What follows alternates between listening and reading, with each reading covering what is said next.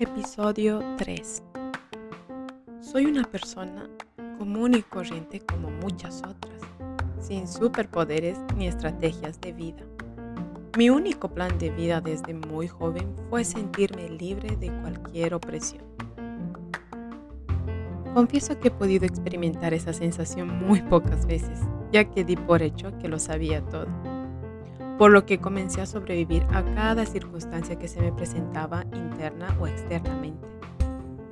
Nací crecí durante una parte de mi vida en un país donde en teoría las posibilidades de éxito eran escasas.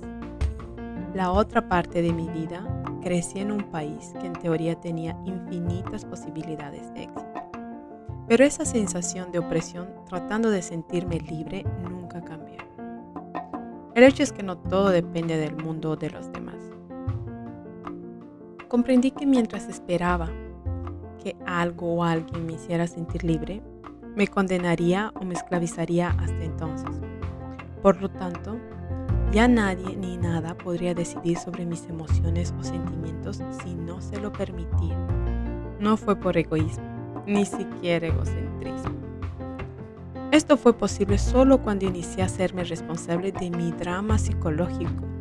Entendí que existía un único modo que mi mundo interno estuviera en contacto con el mundo externo, y se daba a través del sistema de activación reticular, el cual se encarga de transmitir todas las percepciones a través de los cinco sentidos al cerebro, convirtiéndolos en pensamientos. Y lo que generalmente atormentaba mi día eran los más de 10.000 pensamientos que se convertían en información buena o mala.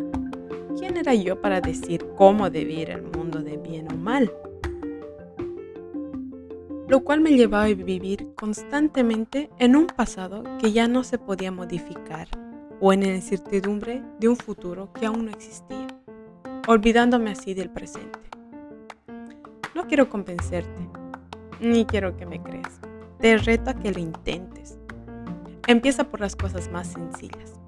Siéntete agradecida por el mero hecho de estar viva. No te ofendas al primer error o por el tráfico. Sonríe más. Sea un pelín más amable. Y luego dime cómo te sientes de libre o de qué te has liberado. Quiero leer.